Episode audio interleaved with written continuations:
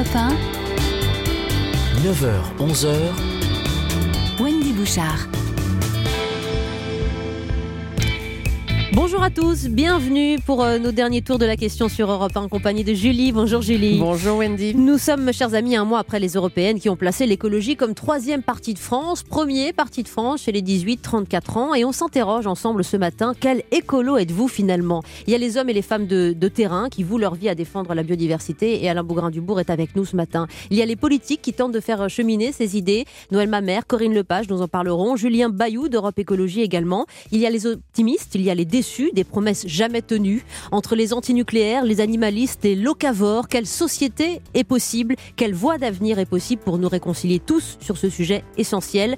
Et laquelle souhaitez-vous? N'hésitez pas, vos témoignages seront importants en la matière. On vous attend dès maintenant, Julie au standard. Le 39 21 50 centimes la minute. Et puis il sera toujours question de France parce qu'on part en voyage un peu partout euh, à l'heure des festivals, car à chaque région son identité, son moment d'été, du festival de Ramatuel à celui des Vieilles Charrues, de l'Anjou à la Rochelle, de l'électro à la poésie, de Paris-Plage au bout du monde, théâtre, variété, humour en plein air. Dites-nous là aussi ce que vous aimez et nos invités feront le reste. C'est le sommaire jusqu'à 11h.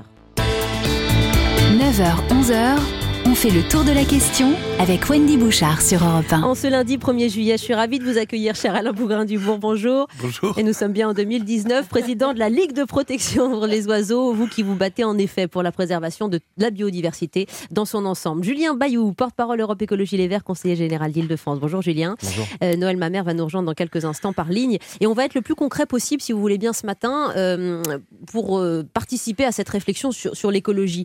Je voudrais d'abord vous livrer euh, une réflexion, c'est celle du philosophe Pascal Bruckner, c'était il y a quelques jours dans le Figaro, euh, qui s'interroge euh, en considérant que l'écologie est à un tournant. C'est ce qu'on peut ressentir euh, un mois après ces élections européennes. Ça bouge, il y a une prise de conscience probablement de la population.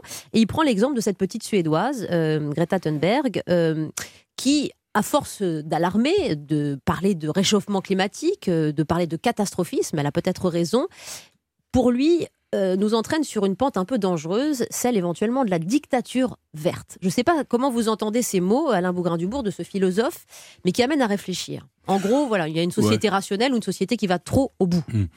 Je suis quand même assez sidéré parce qu'il va très loin dans la mesure où il parle de totalitarisme à l'égard de ceux qui s'investissent dans la question environnementale. Mais en vérité, la société ne fait que rebondir sur les scientifiques qui nous alertent. C'est euh, le GIEC, les scientifiques euh, en charge du climat, qui nous disent euh, qu'on va dans le mur. C'est l'IPBES, les scientifiques en charge de la biodiversité, qui nous disent qu'il y a un déclin. Alors, de constater que la société s'en inquiète et que les plus jeunes sont là pour essayer de faire réveiller les consciences des décideurs, je trouve ça admirable. Je trouve ça loin du totalitarisme et dans son papier, il va plus loin puisque il nous invite à considérer que peut-être on, en reviendrait à aimer la terre Gaïa, Mm. à, à être bon, Un culte on, un peu comme ça, farfelu, avec ouais. le sectarisme quasiment. Moi, je rappelle qu'il y a quand même des gens admirables comme Hugo, Montaigne, Rousseau, Colette, De Vinci, Georges Sand et combien d'autres euh, qui ont valorisé avec euh, une plume tout à fait remarquable la beauté de la nature. Et si aujourd'hui, en ce début du 21e siècle, on s'en est tant éloigné de cette nature, peut-être qu'on en souffre et qu'au contraire, on a envie de revenir à, une communion tout Oui. à fait naturelle. Donc je suis très étonné. Il y a tellement à se battre que de commencer à foutre la pistouille dans, Mm. dans une réflexion euh, qui relève de l'éthique élémentaire, je trouve qu'il aurait mieux à faire, euh, bon, sur je ne sais quel chapitre. Il y a beaucoup de sujets, en tout cas, de, de société. euh, Alors, en tout cas, c'est petits-enfants. Oui, mais c'est un sujet de société. Euh, et peut-être pointe-t-il du doigt, Julien Bayou, et là, le, le politique que vous êtes peut réagir, ce que Ségolène Royal qualifiait aussi d'écologie punitive. Voilà, comment on, a- on essaie d'avancer en construisant et pas en taxant, en punissant. euh, et je me fais un peu l'avocat du diable, mais euh, vous voyez ce que je veux dire, en, en- en mettant sur la table une vision très obscure du monde qui nous attend. Mais euh, la vision obscure, ou plutôt la vision obscurantiste, c'est celle de- du philosophe euh, dont vous parlez, parce qu'il il est complètement hors sol. Enfin, Alain Bougrain-Dubourg l'explique mieux que moi, la biodiversité est en péril. Quand on a les insectes, les oiseaux qui s'effondrent, quand on a les abeilles qui s'effondrent, c'est la question même de l'alimentation. Au-delà de parler de la biodiversité euh, en elle-même, qu'on doit protéger pour Ce elle-même, sont des réalités. c'est l'alimentation. Vous voyez, euh, dans euh, des dizaines et des dizaines de mégalopoles euh, dans le monde, la question de l'eau, l'accès à l'eau, c'est vital. la question de la pollution de l'air, si on parle de, de choses plus françaises par exemple, la, la pollution de l'air tue. La malbouffe tue. Donc, il n'y a pas plus hors sol que de considérer que c'est pas la priorité. Euh, Et donc, moi, j'insiste là-dessus. Et donc, ce qui est punitif, et notamment pour les plus pauvres, mhm. c'est l'absence d'écologie. On a eu une période de canicule. Qui en a souffert Est-ce que ce sont les riches dans des bureaux climatisés Ceux qui ont pu partir euh, euh, en Bretagne, parce que la Bretagne, maintenant, c'est Nouvelle Eldorado. euh, ceux qui ont pu partir en week-end en Bretagne Ou, ou ce sont les sans-abri euh, qui n'ont pas d'eau Ou ce sont les, les petits vieux qui sont dans des, dans des bâtiments mal isolés monte au créneau, hein, Yannick Jadot, ces derniers jours, disant qu'on n'est pas armé pour faire face à des c'est épisodes caniculaires France. d'écologie qui est punitive. Mm. Et moi, j'en veux beaucoup à Ségolène Royal, pour le coup, euh, qui a reculé sur la taxe carbone, parce que euh, ça aurait généré un milliard de recettes par an pour développer des infrastructures. Et donc, c'est faute de faire ça qu'on est contraint de prendre des décisions toujours plus euh, euh, difficiles. Oui. Si on avait écouté les écologistes, et là je pense qu'on va entendre Noël Mamère, moi j'ai un, un- un infini respect pour ces personnes qui ont alerté dans le désert euh, il y a 20 ans, il y a 30 ans, il y a 40 ans, en disant attention. Et si on les avait écoutés, eh bien le virage, la transition qu'on est obligé de prendre serait beaucoup plus douce. Euh, Noël Mamère, bonjour et merci d'être Ah, avec nous. bonjour pour, euh, Bonjour. pour faire le tour de, de cette question sur euh, l'écologie dans tous ses états. Euh, vous allez pouvoir réagir à ce que dit Julien Bayou, bien sûr, mais moi je voudrais poser une question simple à, à l'homme que, que, que vous êtes, euh, ancien candidat des Verts à l'élection présidentielle et, et, et député maire de, de Bègue il y a encore quelques mois. L'écologie, être écolo, pour vous, qu'est-ce que ça veut dire, Noël Mamère? D'abord, ça veut dire s'indigner, s'indigner des images que j'ai vues de ces forces de l'ordre qui ont euh, envoyé des gaz lacrymogènes euh, pratiquement euh, à, à bout portant sur des militants écologistes qui occupaient euh, un pont à Paris de manière tout à fait pacifique euh, pour euh, réclamer une autre politique sur le climat.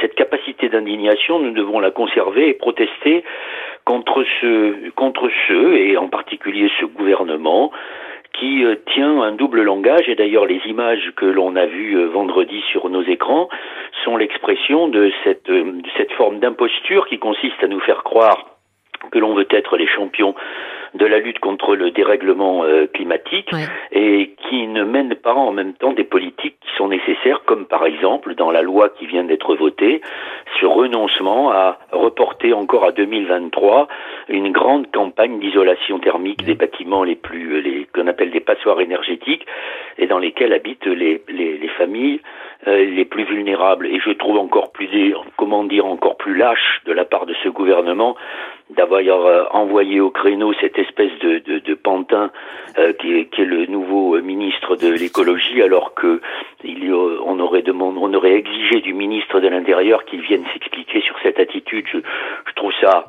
accablant dans la mesure où ce mouvement Extinction Rebellion, qui est né en Angleterre et qui aujourd'hui a beaucoup de ramifications en France et en Europe, a fait les mêmes manifestations en Grande-Bretagne et n'a pas été euh, malmené de, de cette manière. Mais c'est ça qui est euh, intéressant aussi. qui est intéressant et qui est euh, peut-être inquiétant, c'est que on ne connaît pas justement. Il y, a- il y a beaucoup de facettes dans l'écologie. Il y a pa- parfois des facettes un peu obscurantistes aux yeux du, du public. Euh, pourquoi on, on a du mal à en parler, y compris dans la classe politique justement de cette mobilisation très citoyenne euh, qui qui arrive Et parce chez nous que la mobilisation citoyenne a toujours fait peur, qu'il s'agisse euh, des gilets jaunes, qu'il s'agisse de l'écologie. Alors quand ce sont des marches pour le climat euh, qui sont l'expression de cette prise de conscience planétaire, ça ne fait pas trop peur aux politiques, bien au contraire, puisqu'ils essaient de s'y associer, même s'ils mènent des politiques absolument contraires.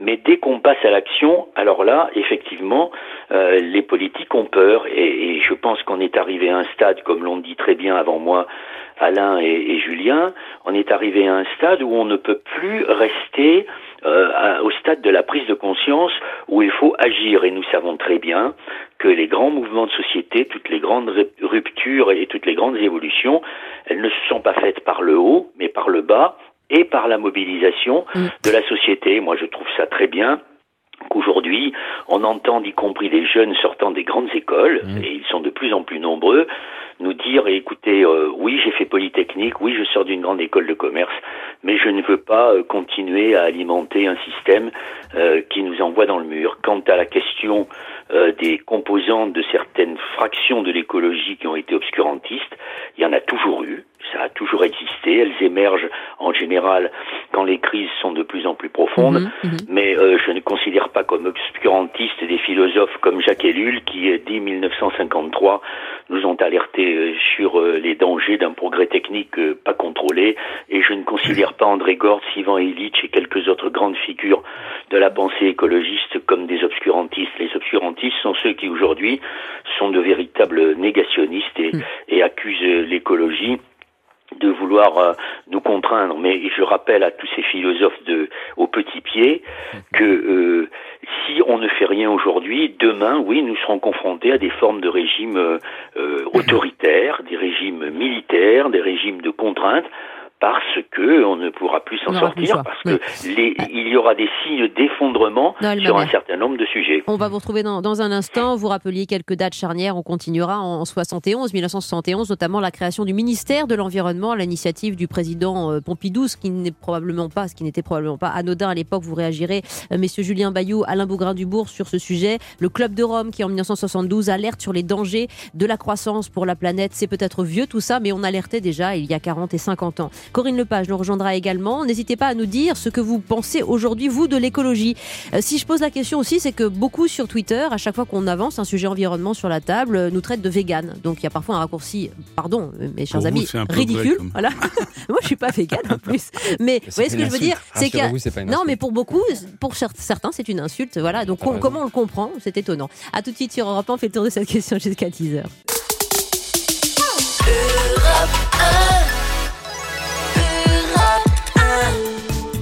Jusqu'à 10h, le tour de la question sur l'écologie et l'évolution du terme même d'écolo. Wendy Bouchard. Oui, ce qu'on a mis derrière tous ces messages écolo, écolo écologiques, écologistes, ce que vous voulez, depuis 40, 50 euh, ans. Euh, message rabat-joie, punitif pour certains, message d'espoir et de modernité pour d'autres. On essaye surtout de converger vers la même chose alors qu'on est justement dans un moment charnière pour euh, l'écologie et pour notre avenir, vous le savez bien. Julien Bayou, porte-parole Europe Écologie Les Verts, est avec nous. Alain Bougrain-Dubourg, président de la LPO.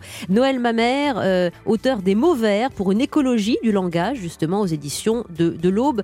Euh, messieurs, avant d'accueillir Corinne Lepage, j'aimerais qu'on parle de cette évolution. Je citais quelques dates, Alain Bougrain-Dubourg, de, de l'évolution de ce modèle écologique et surtout de notre rapport à l'écologie. Nous, citoyens, là je prends les citoyens lambda, mmh. vous l'avez vu évidemment évoluer ce rapport.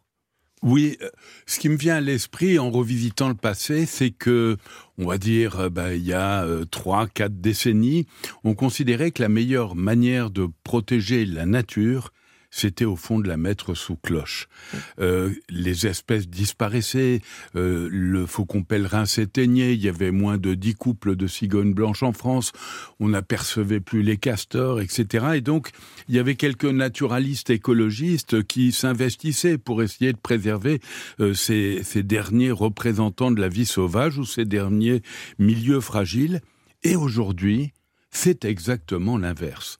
C'est-à-dire que les espèces les plus fragiles, les plus sensibles, appartiennent au patrimoine naturel national et tout au contraire, on les ouvre au plus grand nombre et c'est la société qui est fière de voir qu'il y a des espèces formidables, des milieux exceptionnels et euh, touche pas à ma nature, j'ai mmh. envie de mmh. dire, euh, à remplacer euh, la mise sous cloche de la nature. Et ça, je trouve ça très bien et ça rejoint ce que disait Noël, ma mère, tout à l'heure. La société est en marche davantage que les décideurs et plus singulièrement les élus. La société va plus loin. Vous regardez même, ça vous touche la question de la condition animale, du bien-être animal. On voit qu'il y a des efforts de la part de la société pour faire reculer la souffrance animale, alors qu'il y a une indifférence totale de la part euh, de l'Assemblée nationale, du Sénat, qui ont retoqué euh, euh, toutes ces idées. Et, sur la question de l'environnement, de la biodiversité, je crois que c'est la même chose. Mais on le sent, c'est vrai. Bah, on, parlait dans cette émission des manifestations des jeunes pour le climat, un million un peu partout dans le monde. Ça, ça, se ressent aussi dans les associations que vous présidez. La LPO, bah, c'est 50 000 membres aujourd'hui et ça, et ça, on, gagne, ça gagne. On va être à la fin de l'année pas loin de 55 000. Je suis à jour de cotisation, etc. que je ne sais pas combien il y a de partis politiques qui ont autant d'adhérents. Très peu. Et Très peu, là, vous euh, dire, oui. on est en progression constante, alors qu'on sait qu'il y a des difficultés économiques pour chacun euh, aujourd'hui, que c'est plus difficile. Donc il y a vraiment un engagement de la société. Je le vois, les gens viennent vers nous en disant, nous, on n'est pas compétents, mais on adhère à votre association par solidarité pour porter le message à vos côtés. Et alors, euh, ça me permet de rebondir et de vous poser euh, des, questions à vous, politiques, entre guillemets, Julien Bayou et, Noël Mamère, en tout cas sur le terrain de l'action politique. Euh, Jean-Seb Desmarais nous écrit sur Twitter, hashtag Europe 1, Je pense justement que l'écologie doit être terre à terre, scientifique et éloignée de toute idéologie, car cela nuit et limite son impact auprès du plus grand nombre. L'écologie doit-elle être politique au sens des partis? C'est la question qu'il pose, Julien Bayou. Je vous avais déjà un peu posé la question au lendemain du, beau score de votre parti Europe Écologie Les Verts. Euh, Yannick Jadot, le premier, considérait que cela vous engageait au-delà de la gauche, de la droite, pour essayer justement bah, de surfer intelligemment sur cette vague de prise de conscience citoyenne. Où, où ça en est aujourd'hui, cette réflexion, un mois après? Mais pour, pour moi, l'écologie, déjà, elle peut être que politique. Parce que bien sûr qu'il faut euh, un engagement individuel, un engagement associatif. Mais si on laisse euh, Total forer, par exemple, au large de la Guyane, si on laisse, vous savez, par exemple, on estime que les bateaux de croisière, avec leur fuel lourd, Oui, oui. euh, émettent autant de gaz à effet de serre Regardez euh, les ports de que Toulon, de l'ensemble Marseille. l'ensemble de- des automobiles d'Europe. Euh, donc, en fait, si, on laisse, euh, vous voyez, si chacun de nous, euh, chacune, fait le chemin nécessaire, mais qu'on laisse les multinationales, par exemple, qui représentent soi- euh, 71 multinationales, représentent la majorité des émissions de gaz à effet de serre. Vous voyez, donc, si, on laisse l'élevage intensif, par exemple, continuer, si, si vous devenez vegan même, mais que vous laissez l'élevage intensif euh, dérégulé, euh, eh bien, on s'en sortira pas. Donc, il y a une question politique évidemment essentielle. Oui, mais ce que je veux dire, c'est que c'est pas partisane. Dominique Voynet disait à l'époque sous Jospin, l'écologie est de gauche. Euh, Probablement, ça, ça a cassé une partie de la cause, parce que les gens de droite ne se sont pas reconnus dans ce discours, alors qu'ils y étaient sans doute attachés dans le cœur. Eh bien, je pense qu'elle emprunte à gauche comme elle emprunte à droite, et surtout, elle les dépasse. Et c'est peut-être là la réussite de Yannick Jadot, en tout cas du score euh, du 26 mai, c'est que l'écologie politique émerge sur l'échiquier politique. Elle a été longtemps portée, je le disais, par des, par des précurseurs, et moi j'aimerais bien entendre la, la- la réponse de, de Noël à ce sujet. Oui. Euh, mais maintenant, elle s'affirme comme une, une voie politique à part entière. Oui, Noël Mamère, vous êtes d'accord avec ça? Voix politique, voix citoyenne à part entière. hein? De toute façon, l'écologie, elle est politique, elle est même au cœur de la politique. Elle est même devenue, pardonnez-moi d'employer cette expression un peu pédante, le paradigme politique du XXIe siècle. Il y a eu des grands mouvements de pensée qui ont structuré les sociétés dans le 19e et le vit- et le 20e siècle. Et au 21e siècle, c'est l'écologie qui va structurer, euh, je le souhaite en tout cas, euh, les sociétés et les changements nécessaires pour que nous-mêmes et nos enfants puissent vivre dans de bonnes conditions. L'écologie, elle a des conséquences sociales, elle a des conséquences sanitaires. Tout à l'heure, Julien évoquait euh, la pollution, c'est près de 50 000 morts prématurées par an. Elle a des conséquences économiques, elle a des conséquences géopolitiques. Regardez tout ce qui tourne autour de l'exploitation des terres rares et, et de, de la ressource en eau qui détermine des, des politiques de, de certains pays et qui peuvent même conduire à des guerres, ce qu'on appelle les, les guerres du climat. Quant à la question de savoir où habite l'écologie, à droite ou à gauche, les valeurs que défend l'écologie sont des valeurs de, de tolérance, de partage, de redistribution, d'égalité des droits, Tout le monde qui peut s'y ne me semble hein, pas voilà. avoir habité pendant longtemps du côté de la droite. Mais le problème n'est pas de la question de la droite Il ou de la il faut gauche peut-être. Dépasser ça aussi comme clivage. Voilà. Le problème n'est plus que la question de la droite et de la gauche, puisque la droite et la gauche ont de toute façon échoué devant des politiques écologiques de la même façon, exactement de la même façon. Donc la question aujourd'hui, elle est entre ceux qui considèrent que la science et la technique pourraient nous sauver demain, ce sont tous les rêves de géo-ingénierie qui nous feraient croire qu'on n'aurait pas besoin de changer de modèle de société et de mode de vie et que tout va aller bien grâce à la technique, et ceux qui, comme nous, pensent que l'écologie, c'est un outil Alors, de la transformation, un justement. outil de la transformation de, nos modes de vie, de nos modes de consommation et, et de transformation démocratique des sociétés. Noël Mamère, ça va peut-être vous faire bondir les uns et les autres, mais juste après la pause, je voudrais vous demander euh, plusieurs choses. D'abord, est-ce qu'on peut être écolo et pro-nucléaire? Est-ce qu'on peut être écolo et pro-chasse Chasse euh, encadrée, j'entends, pas, pas la chasse clandestine que, sur laquelle euh, vous vous dressez, vous revendiquez heureusement des, combats forts depuis, depuis 40 ans, Alain Bougrain-Dubourg. Voilà, est-ce qu'on peut dépasser un certain nombre de paradoxes pour avancer plus rapidement, peut-être en France, sur le sujet? Euh, à tout de suite avec Julien Bayou, Alain Bougrain-Dubourg, Noël Mamère et Corinne Lepage qui nous rejoint euh, en ligne depuis, euh, depuis, depuis le sud de la France. À tout de suite.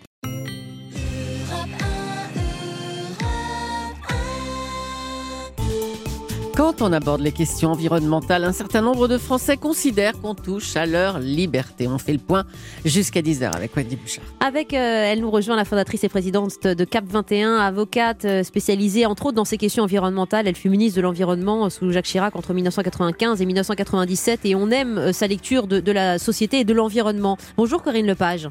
Bonjour Wendy Bouchard, c'est gentil. Eh ben, écoutez, j'ai avec vous des, des hommes aussi qui apprécient votre combat. Julien Bayou, Alain Et je les Bougrain-Dubourg, apprécie tous. Noël Mamère. Bonjour Corinne. Et, et- et on essaye de ne, pas, de ne pas On diviser. est, on est des vieux, on n'est Ouais. pas Julien, mais on est des vieux de la vieille. Bah, dites donc, Corinne, pareil. mais, mais, mais les, mais les Français, les auditeurs connaissent vos combats et euh, je ne comprends pas aujourd'hui pourquoi une telle agressivité sur tout ce qui touche à l'environnement, qui devrait être notre avenir, au lieu de quoi on sent qu'il y a un clivage, que les Français considèrent qu'on leur fait la morale, qu'on les punit, euh, que ça va un peu l'outrance euh, des véganes, des anti-viandes. On confond un peu tout. Comment vous expliquez ça? Il y a un vrai souci de pédagogie pour vous sur le sujet écolo en France Je sais pas si c'est de la pédagogie, parce que vous voyez, ce qu'on vient de vivre là, euh, tous les Français l'ont vécu. Mhm. Donc euh, ça paraît comme une évidence. Euh, Ouais. euh, les questions autour de la santé, du glyphosate et tout ça, les Français en sont tout à fait conscients. Et du reste, c'est une des revendications des, des Gilets jaunes aussi. Donc tout ça, tout ça est ambigu. Euh, je pense que si nous avons tant de difficultés, nous avons, nous, écologistes, une part de responsabilité qui est indéniable, mais il y a aussi euh, chez les écologistes des gens euh, très divers. Euh, vous avez, euh, on peut pas confondre les gens qui vont euh, casser les boucheries euh, avec les jeunes qui défilent pour le climat. Vous voyez, Bah, c'est C'est pas ça la le même problème. chose. Oui, Bon, oui. c'est pas la même chose. On peut pas tout mettre dans le même panier. Euh, C'est pas possible. Alors, euh, ceci étant, je crois que notre travail à nous, qui sommes des lanceurs d'alerte depuis, euh, je prie mes, mes amis de m'excuser, j'ai dit début de la vieille, mais c'est un peu quand même. Euh, Au moins 40 ans. Nous, nous qui sommes des lanceurs d'alerte euh, avec Noël ou, ou euh, Alain. notre ami euh, Alain Bougrain-Dubourg depuis euh, des décennies, euh, c'est de rendre les choses possibles et de montrer que euh, on a un imaginaire qui est positif et non pas négatif. Parce que évidemment, quand vous abandonnez une manière de faire, une manière de vivre, euh, vous, vous avez toujours le sentiment que c'était mieux avant et que ceux qui vous obligent à changer sont des antiquineurs, pour Oui. pas dire autre chose. Oui. Euh, mais si euh, vous avez un imaginaire qui est positif en disant voilà, euh, vous allez être en meilleure santé, vous allez retrouver du sens à ce que vous faites, vous allez mieux comprendre vos enfants et vos petits-enfants. Tout ça, je pense, est de nature à permettre aux gens de faire des efforts parce qu'effectivement, ça demande des efforts et euh, c'est casse-pied de faire des efforts. On peut tout à fait comprendre ça, c'est absolument humain. Et pourquoi vous Et dites, puis- Corinne Lepage, que les, poli- les écologistes politiques que vous êtes ont une responsabilité peut-être dans ce défa- défaut Bah, de parce qu'on n'a compréhension pas su bien expliquer, Mm. parce qu'on n'a pas su bien convaincre, parce qu'on a peut-être été euh, trop moraliste. Oui. Euh, on a été accusé d'être catastrophiste à un moment où on disait les choses et les, les gens n'étaient pas mûrs pour les recevoir. Euh, moi, je me souviens quand j'ai commencé à parler de changement climatique il y a 25 ans, euh, on me regardait avec des yeux ronds euh, en me disant euh, elle raconte n'importe quoi. Ouais. Euh, donc voilà, euh, les choses sont pas binaires et l'expérience apprend à, comprendre mieux peut-être les autres et leurs euh, et leurs réactions. Mais là aujourd'hui, on n'a plus le choix. Alors j'emploierai peut-être pas le mot de Nicolas Hulot de guerre contre le climat parce que ça a quelque chose de, de très violent, mais ce qui nous arrive est très violent. C'est ça qu'il faut comprendre. Ce qui nous arrive est très violent. Je, je travaille à Paris aujourd'hui, mais j'étais dans le, dans le Gard ce week-end. Je peux vous dire que 45, 46, c'est très violent. C'est un climat du Sahara. C'est pas du climat français. Euh, Alain voulez ré- réagir en, en une Oui, je trouve très bien effectivement qu'on soit attaché à, à tenter d'ouvrir sans cesse une fenêtre d'espérance. Mais il faut dire les choses telles qu'elles sont. On est dans une urgence effrayante, effrayante, tant sur la question climatique que euh, sur la question du déclin de la biodiversité. Alors euh, moi, euh, à entendre à tout bout de champ, ah, pas d'écologie punitive, etc. Mais il faut être lucide. Est-ce que nos enfants, nos petits-enfants, euh, si on cache la, la réalité dramatique face à laquelle on se trouve, vont accepter qu'on ait pu effacer cette, euh, cette évidence, alors qu'au contraire, il faut qu'on la partage Alors, et qu'on réagisse euh, juste derrière? Oui, et pourquoi au sommet ça bouge Donc- pas Pourquoi au donc, sommet de l'État ça bouge je pas voudrais assez? juste ajouter, Nicolas 10 secondes. Hulot a été le premier quand il a eu son ministère, il l'a appelé de la transition écologique et solidaire.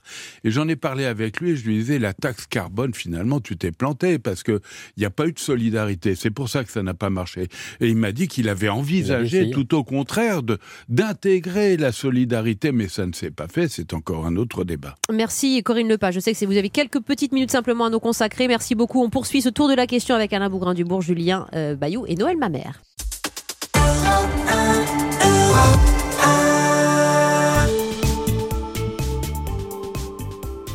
Nous parlons d'écologie ce matin avec Wendy Bouchard et ses invités, qui sont Julien Bayou, porte-parole Europe Écologie Les Verts et conseiller général Île-de-France, Alain Beaugrain-Dubourg, le président de la LPO, la Ligue pour la protection des oiseaux.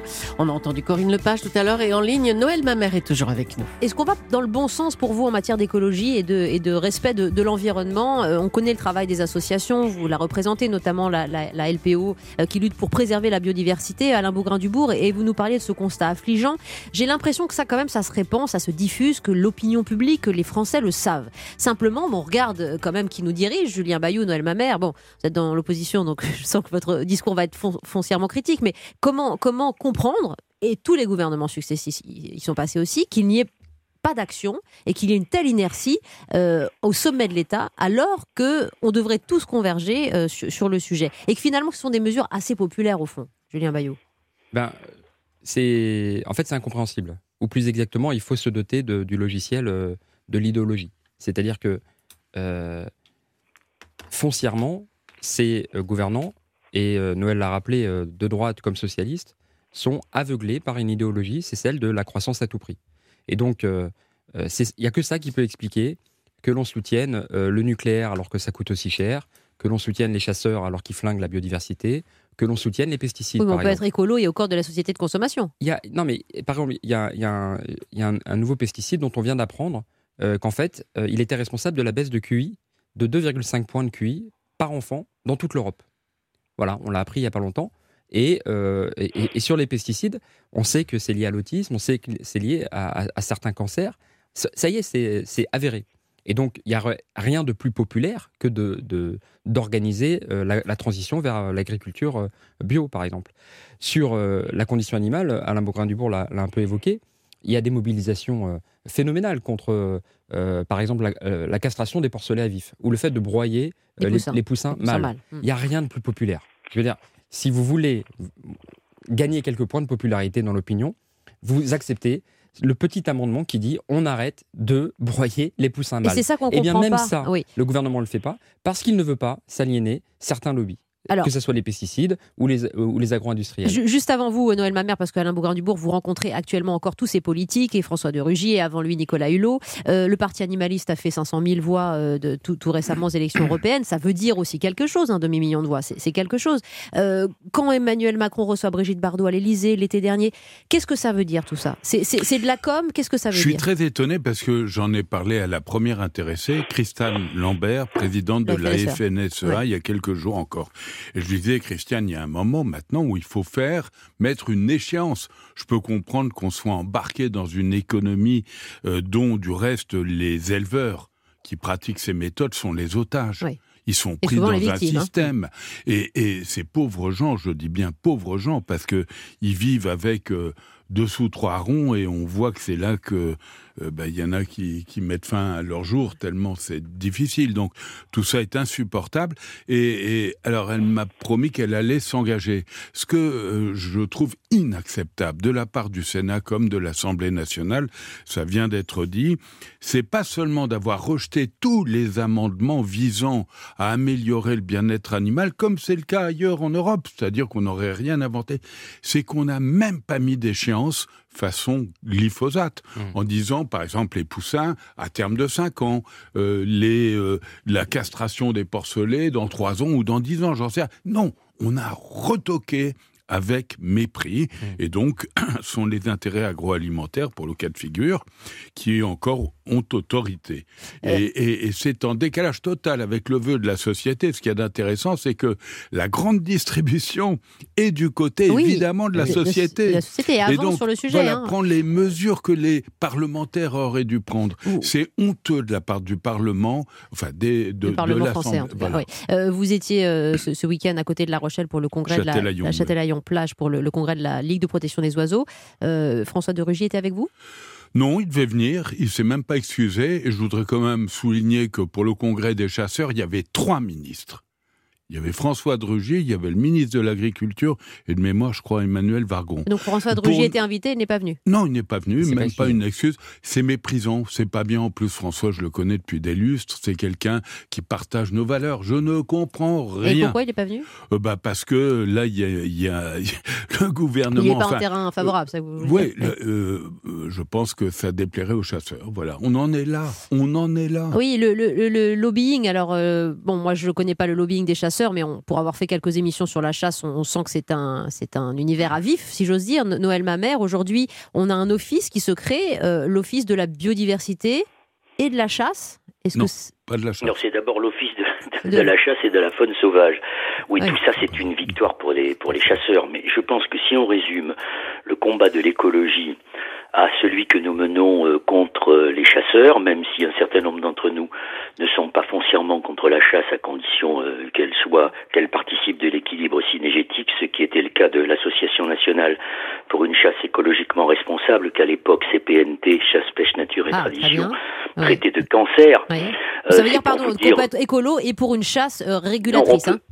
Oui, oui, je connais des que j'ai des amis qui sont écolos et qui sont pour une chasse régulatrice, mais franchement, euh, la question de l'écologie dépasse largement la question du, des chasseurs. Simplement, elle est significative, comme l'a très bien dit Alain Bougrain-Dubourg, du rôle de, de, de, l'état d'esprit de ce gouvernement qui accorde plus d'importance à, à, à quelques milliers de chasseurs qu'à des écologistes qui se battent contre des grands lobbies industriels. Mais ce même gouvernement, il est aussi à la botte des lobbies.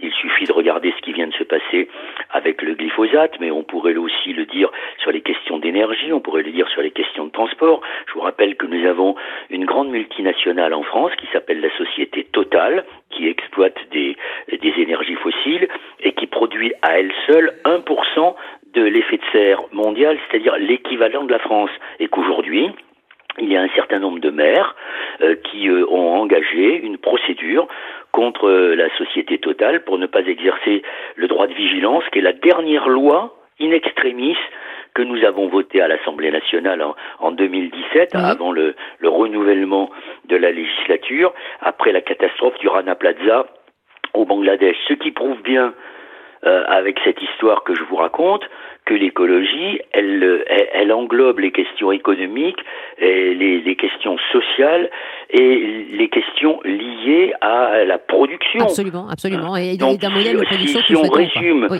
le combat à, à, à cette, à ce qui est pour moi minoritaire, c'est-à-dire la question des chasseurs, non, quant au parti animaliste, il a fait 500 000 voix, comme vous l'avez dit. Qu'est-ce qu'il incarne, ce parti animaliste? Moi, je ne suis pas du tout de ceux qui euh, sont favorables à la destruction euh, des boucheries. Je trouve que l'écologie, c'est euh, la non-violence. Hein, des, des gens comme euh, comme euh, Gandhi et, et- et d'autres, et comme Henri David Thoreau, ont été les pères fondateurs de ce qu'on appelle le- la, la, la désobéissance civile non violente, qui s'exprime notamment avec euh, Extinction Rebellion, qui s'est exprimée Lorsqu'avec José Bové et quelques autres copains, les faucheurs volontaires, nous avons fauché chacun un pied d'OGM devant les gendarmes, euh, les mains Oui. nues. Mais il y a beaucoup d'amoureux simplement de la cause animale qui ont voté parti animaliste et qui sont des non, gens mais la très cause pacifiques animale, et pas la, la question, c'est pas la question de la cause animale, c'est la question aujourd'hui de nous réconcilier avec ce que le philosophe Bruno Latour appelle notre entourage, Oui. c'est-à-dire avec tous les êtres vivants non humains, Oui. et d'avoir un peu plus de considération pour ces, pour cette nature et pour ces éléments de la nature que nous avons toujours considérés Alors, comme des objets sur Oui. lesquels on pouvait se, se servir tranquillement sans se soucier de le, sans se soucier de leurs conditions. Oui. C'est ça l'idée de-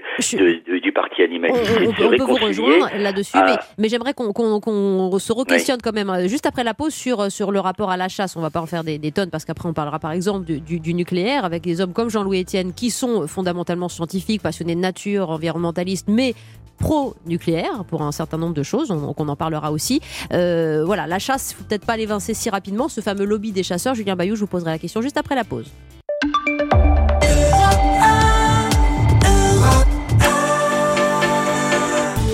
L'écologie est-elle l'affaire de nos responsables politiques ou doit-elle se développer à coup d'initiatives citoyennes, individuelles ou collectives?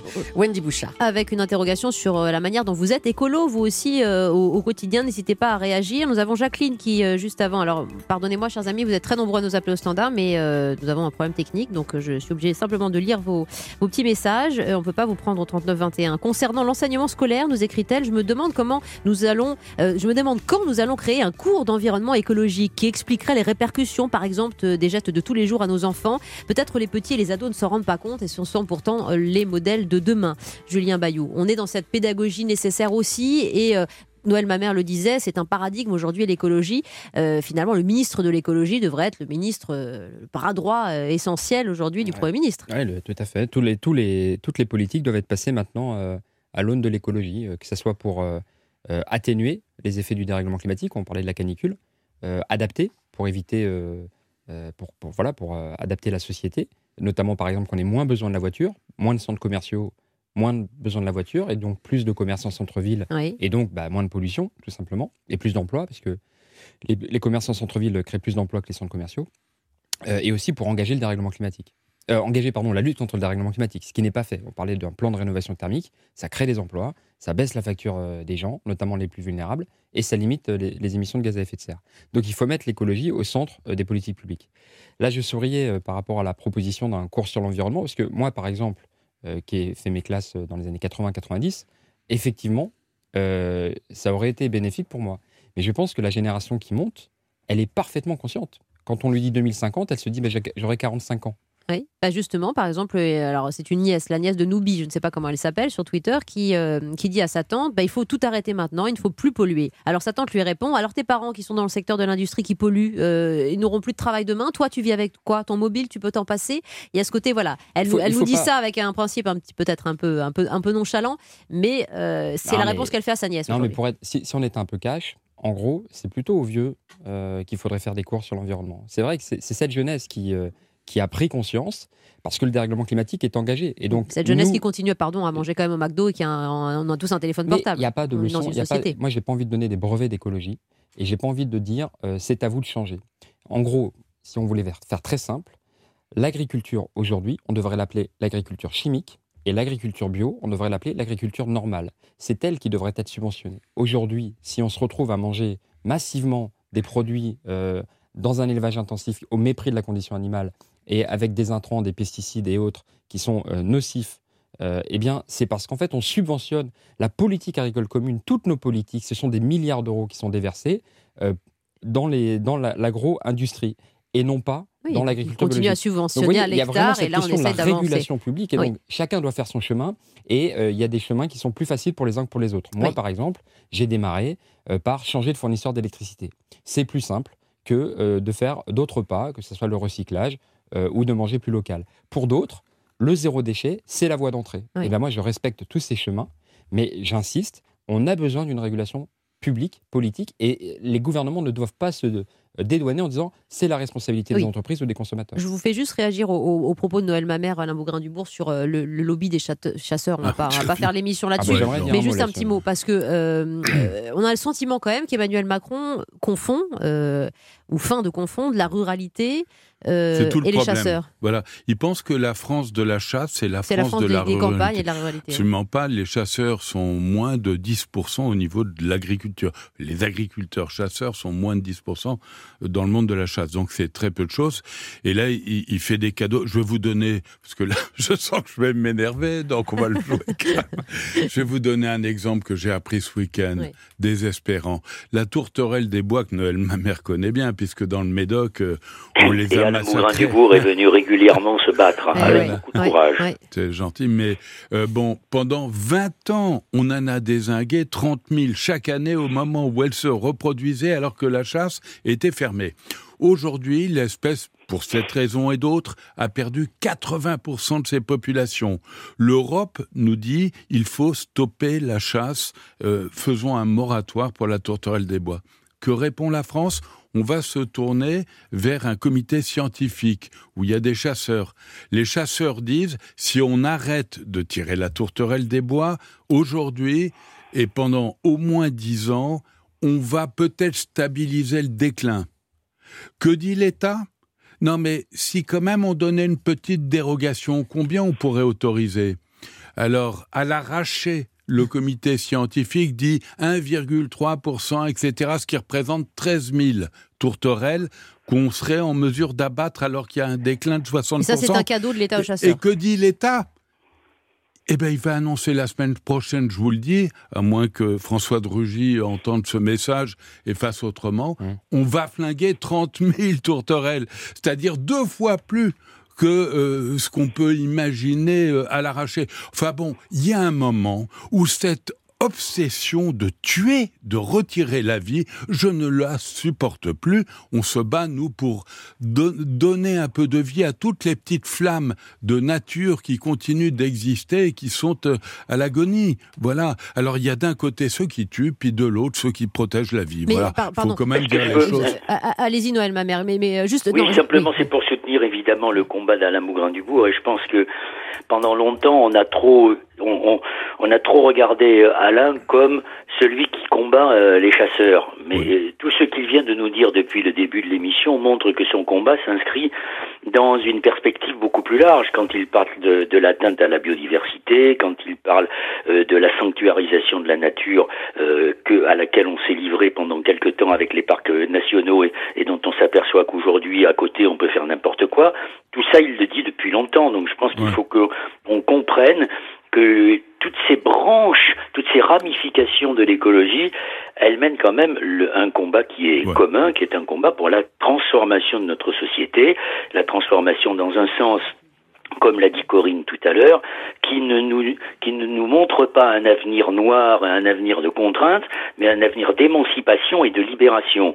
Et je pense qu'aujourd'hui, euh, quand on parle d'écologie punitive, Madame Ségolène Royal ferait mieux de se taire, parce que qu'est-ce qui qui est puni aujourd'hui? Ceux qui sont dans le Gard avec 44 degrés et ceux qui vivent dans des conditions absolument effroyables, euh, les nouvelles canicules qui vont mm. se qui vont se multiplier. C'est c'est ça l'écologie punitive, si je puis dire. C'est-à-dire ce système dans lequel on n'a pas engagé des politiques publiques suffisantes pour maîtriser le pour pour arrêter ou en tout cas freiner euh, le dérèglement climatique. Et puis euh, franchement il faut arrêter de culpabiliser les Français. Nous savons très bien aujourd'hui que nous sommes arrivés à un stade où ce ne sont pas les petits gestes de chacun qui permettront d'éviter la catastrophe. oui, bien sûr, il faut faire des gestes, mais il faut exiger, parce que nous avons la chance d'être encore dans des sociétés démocratiques, de ceux qui ont le pouvoir de décision, eh bien de prendre les décisions qui s'imposent et de s'imposer euh, aux, lobbies qui n'ont qu'un sang, qui n'ont qu'un objectif, c'est celui du profit. voilà. Merci, merci beaucoup Noël ma mère. Euh, des mots verts pour une écologie du langage, ce que vous publiez aux éditions de l'Aube, et merci de votre expérience aussi euh, mise ici au profit des, des auditeurs d'Europe 1. Juste après la pause, je vous laisse le mot de la fin, Julien Bayot, Alain Bougrain-Dubourg, sur ce tour de questions d'écologie sur Europe.